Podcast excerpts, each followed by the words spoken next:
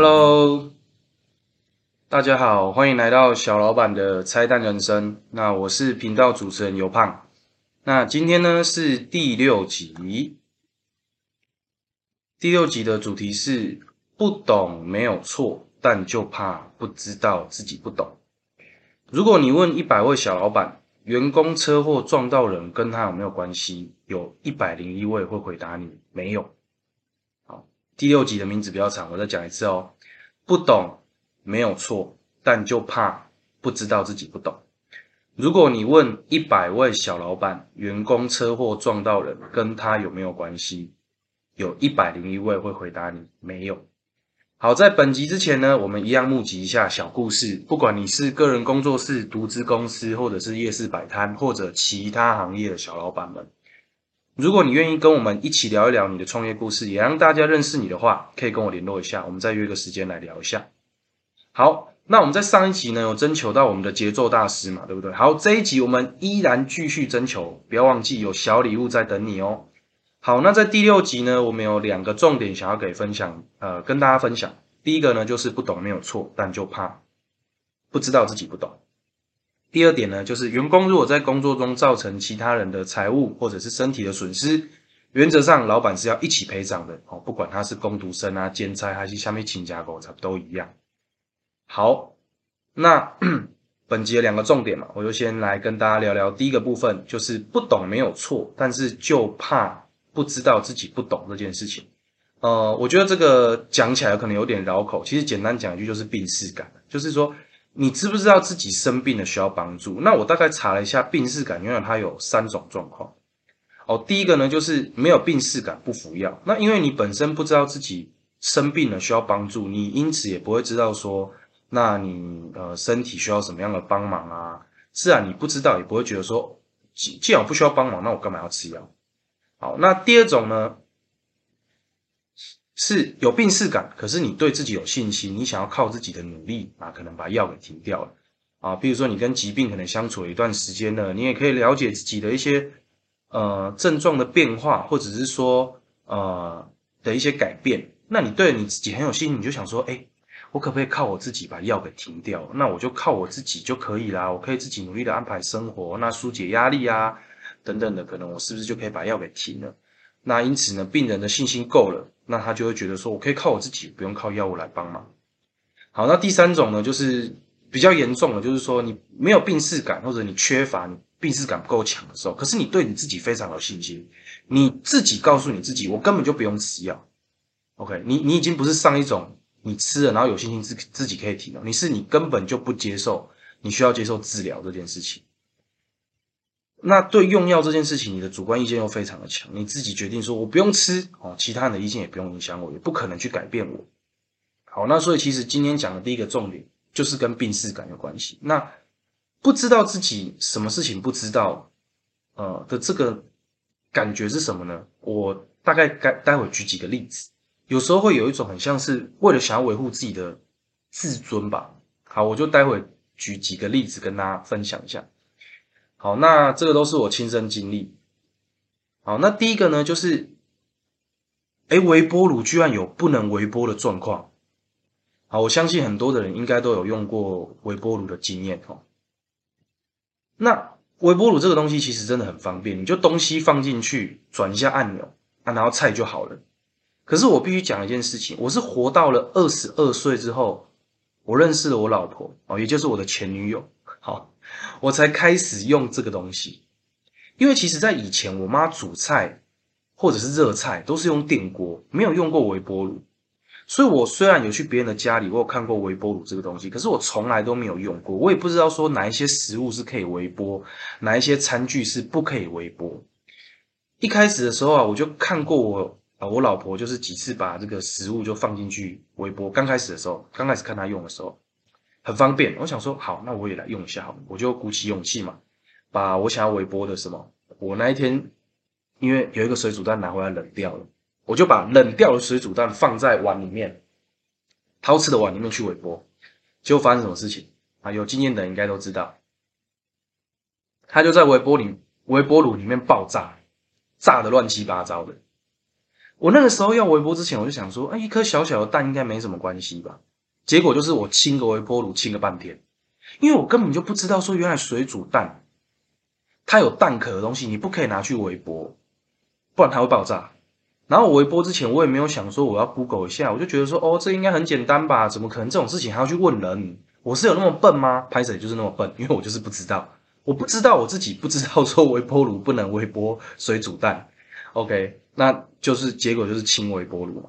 好，那这是第一种状况，微波炉不能微波什么东西。好，第二个呢？第二个例子，抽水马达要关，不然会烧掉哦。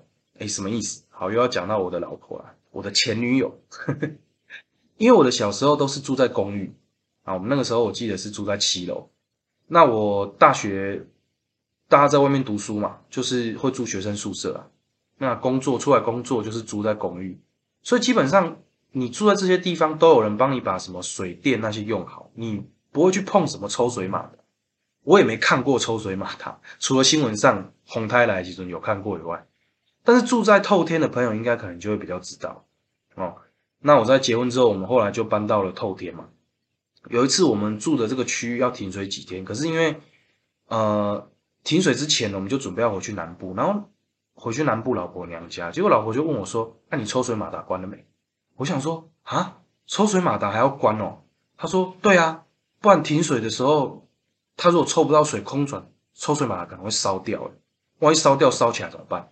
或坏掉了，要就要花钱。”然后我想说：“哦。”原来抽水马达是要关的，不然会烧掉。停水的时候啊，所以这件事情也是我不知道，我自己不知道这件事情。OK，那再来第三个状况，我觉得应该蛮多人有这种状况，就是你有没有一种有时候会凭自己的感觉去走，哎，这个很像似曾相识的路，结果却又绕了一大圈。有时候可能自己骑车啊，或者是开车，啊很像就经过这个地方过，然后你就会觉得说，哎，我印象中上一次怎么样？然后我到最后结果，我居然走错了，我又浪费了更多时间，又让再等更不爽，我又迟到了，等等的。所以其实这个也是一种你不知道自己，其实你根本就不认识路，然后就想着说，别人可能跟你说啊，木西啦，这可能是什么？你说啊，man 呐，我自己知道怎么走啦，你还会觉得说被挑战了什么的这样。就为了维护自己的自尊。好，那最后一个例子呢，是在我小学的时候，就是，哎，不知道，有时候其实不只是自己不知道，有时候可能别人他也不知道，他不知道哦。什么意思？就是原来有黑天鹅。在国小一年级的时候啊，老师那个时候就是给了一个劳作的作业，我记得他好像是说，请大家回去画一只天鹅。那个时候我就不知道说我从哪里来的一个灵感，我就用了黑色的蜡笔。然后还是那种粉蜡笔，就是你摸了它就会呼呼这样子，然后整个手沾的到处都是。我就把那一张呃图画纸，我印象蛮深刻的，我就把它在那个天鹅的轮廓那边就涂了黑黑的黑的，然后最后就眼睛坏红红的，然后我就交出去了。那因为我小时候其实我妈她也算是一个比较宅的人，她不太会带我去接触什么太多的大自然啊等等的。那个时候她也不喜欢晒太多太阳，可能怕黑吧。所以说，可是我我自己的话，我就是活动大概就是去打球啊，或者是不然就在家里看电视。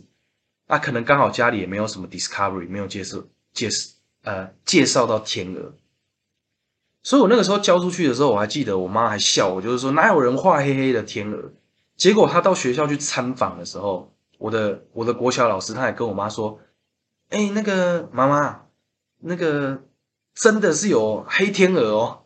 因为我妈那个时候很好笑，她还跑去问老师说：“老师，你看那个他画的是什么？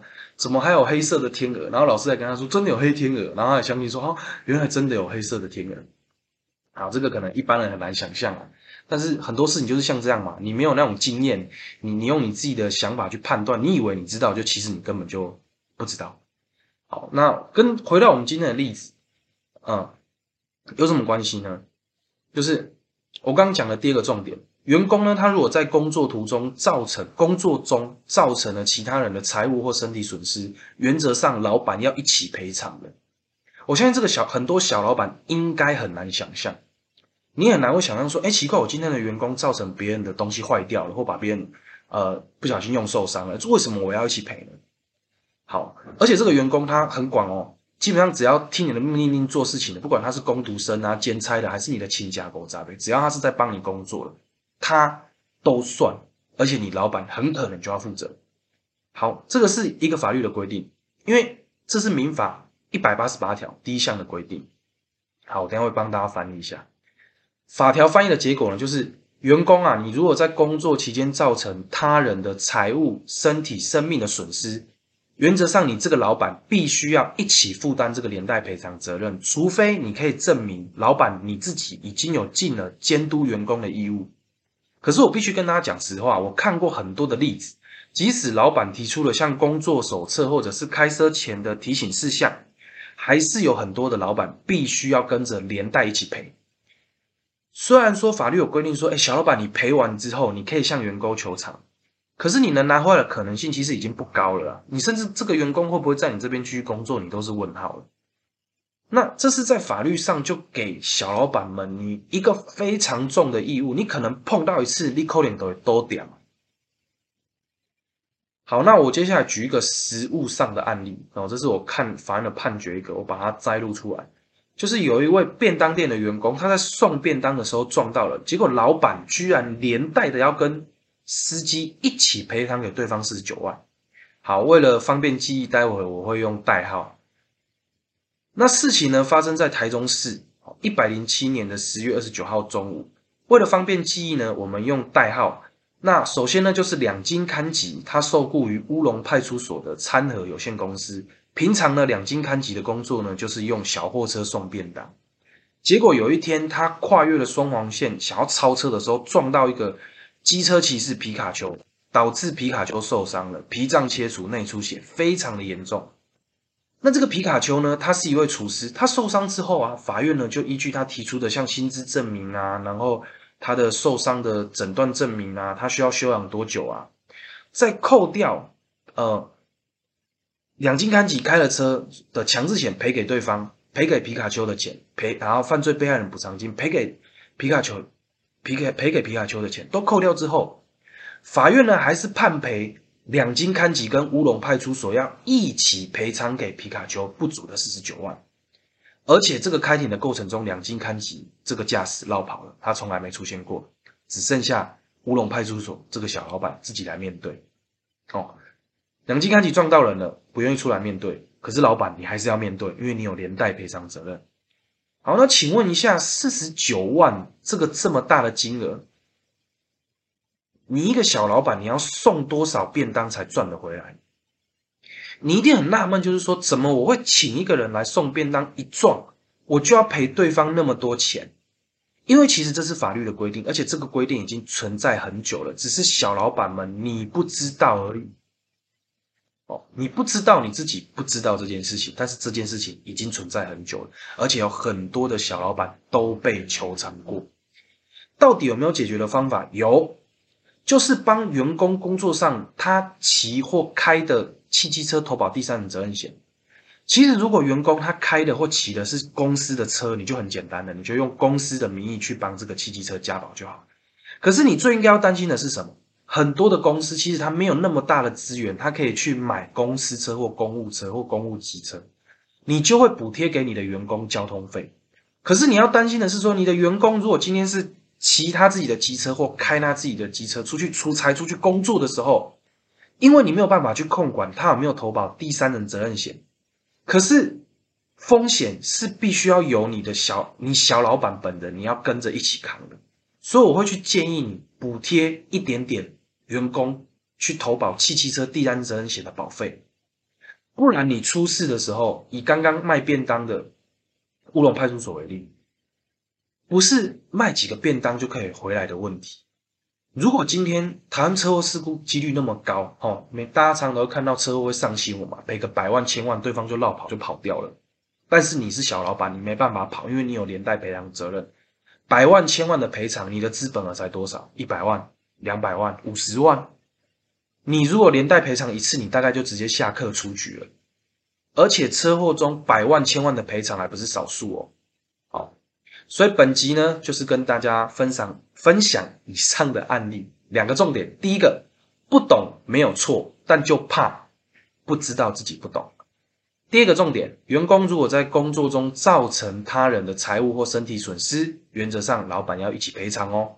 不管他是工读生、兼差还是列清架构站，不管。好，那最后一个呢，就是我们再次邀请、再次募集，不管你是个人工作室、独资公司、夜市摆摊或其他行业的小老板们，如果你愿意跟我们一起来聊聊你的创业故事，也让大家认识你的话，可以跟我联络，我们再约个时间来聊一下。好，以下就是这一集的小老板的拆弹人生，谢谢大家，谢谢。